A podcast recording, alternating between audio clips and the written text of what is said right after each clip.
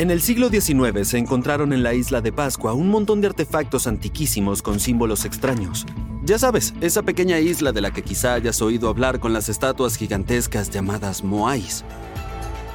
Estos símbolos parecen ser algún tipo de escritura, pero nadie ha sido capaz de descifrar su significado todavía. Algunos científicos incluso creen que si desciframos el código, podríamos descubrir por fin los secretos que se esconden tras la caída de la antigua sociedad de la isla de Pascua. Pongámonos manos a la obra. Esta misteriosa escritura se llama Rongorongo. Fue descubierta por un francés en el siglo XIX. Durante su viaje a la isla en 1864 se topó con 26 tablillas de madera cubiertas de extraños jeroglíficos. Al parecer, los lugareños con piedras afiladas habían dibujado en ellas animales que nunca habían visto y habían dado a cada uno un nombre único. Le parecieron muy geniales y sospechó que podrían ser restos de algún sistema de escritura antiguo. Otro dato curioso sobre el rongorongo.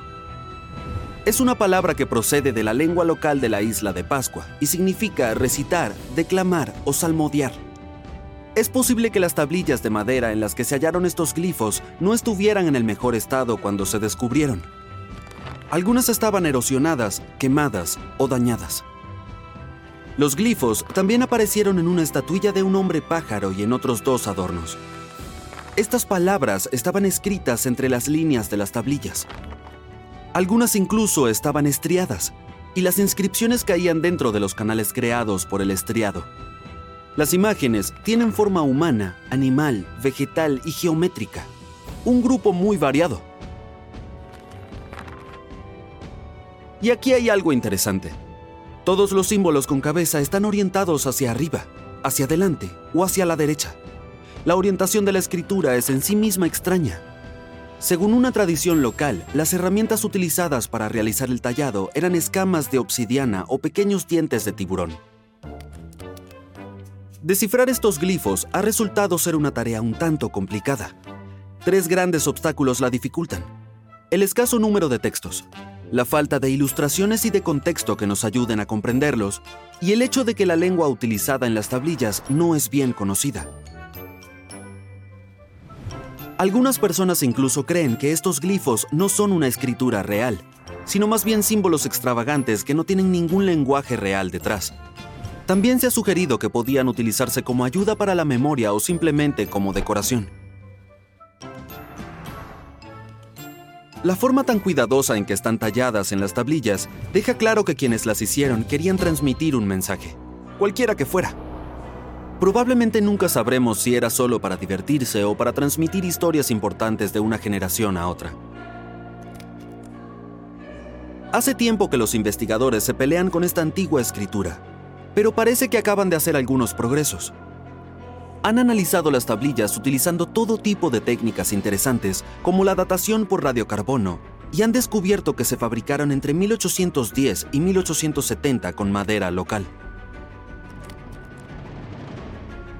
Una tablilla en concreto estaba en muy mal estado, pero los científicos crearon un modelo en 3D y consiguieron descubrir algunos glifos ocultos que antes no eran visibles.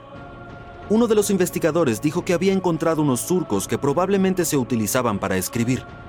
Es como trazar líneas en un papel blanco para asegurarte de que la escritura sea perfectamente horizontal.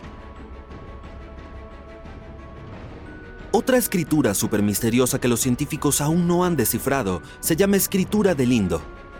Está formada por un montón de símbolos que fueron utilizados por la antigua civilización del Valle de Lindo, pero los especialistas no están del todo seguros de cuál era su propósito. Para empezar, los símbolos son muy cortos, por lo que es difícil saber si representan un sistema lingüístico completo. Además, no hay otra escritura similar con la que compararla. Varias inscripciones de diferentes épocas también muestran que no ha cambiado mucho con el tiempo. Algunos creen que ni siquiera tienen nada que ver con la lengua, mientras que otros piensan que podría formar parte de la familia de lenguas dravídicas típicas del sur de Asia. Los lingüistas también llevan siglos intentando descifrar los misteriosos jeroglíficos que los mayas dejaron grabados en monumentos, cerámicas y libros de papel de corteza. A medida que desciframos más y más de estos antiguos símbolos, vamos comprendiendo mejor los aspectos sociales e históricos de la civilización maya. Durante mucho tiempo, muchos estudios pensaron que esta escritura ni siquiera era una lengua. ¿Quién puede culparlos? Esos glifos son muy complejos y visualmente sorprendentes. Pero gracias al trabajo pionero de un experto etnólogo en la década de 1950, ahora sabemos que la escritura es fonética es una forma de deletrear las palabras en la que cada letra representa un sonido que se produce al pronunciarla en voz alta.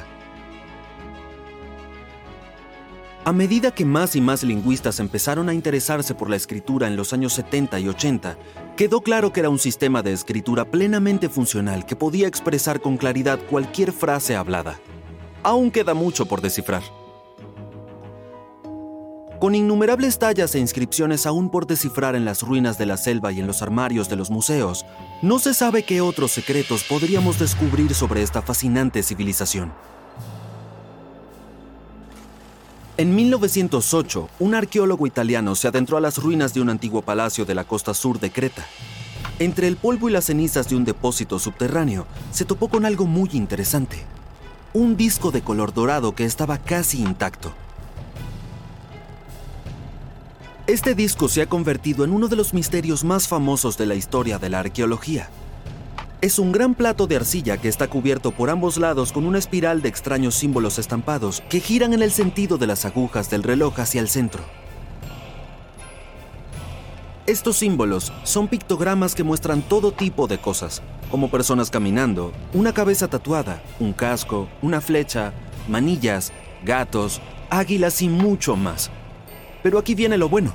Nadie ha sido capaz de traducir los símbolos.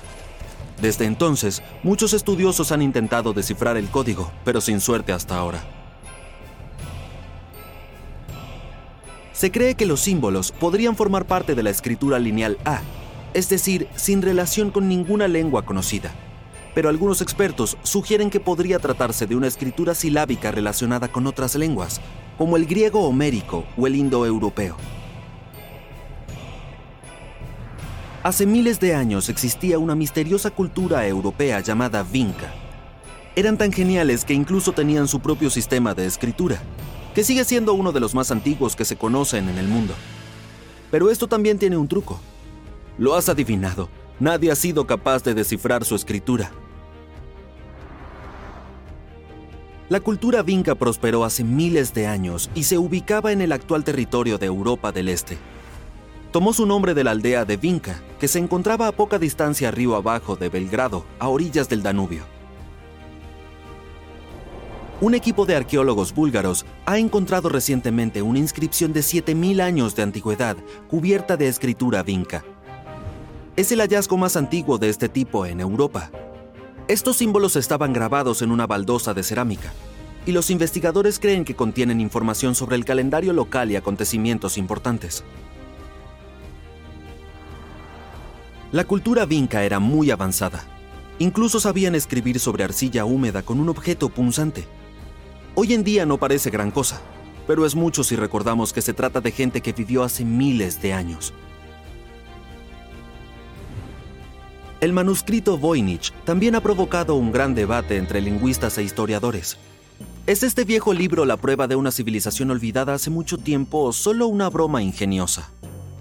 Está lleno de texto que ni siquiera los más inteligentes descifradores de códigos han sido capaces de descifrar.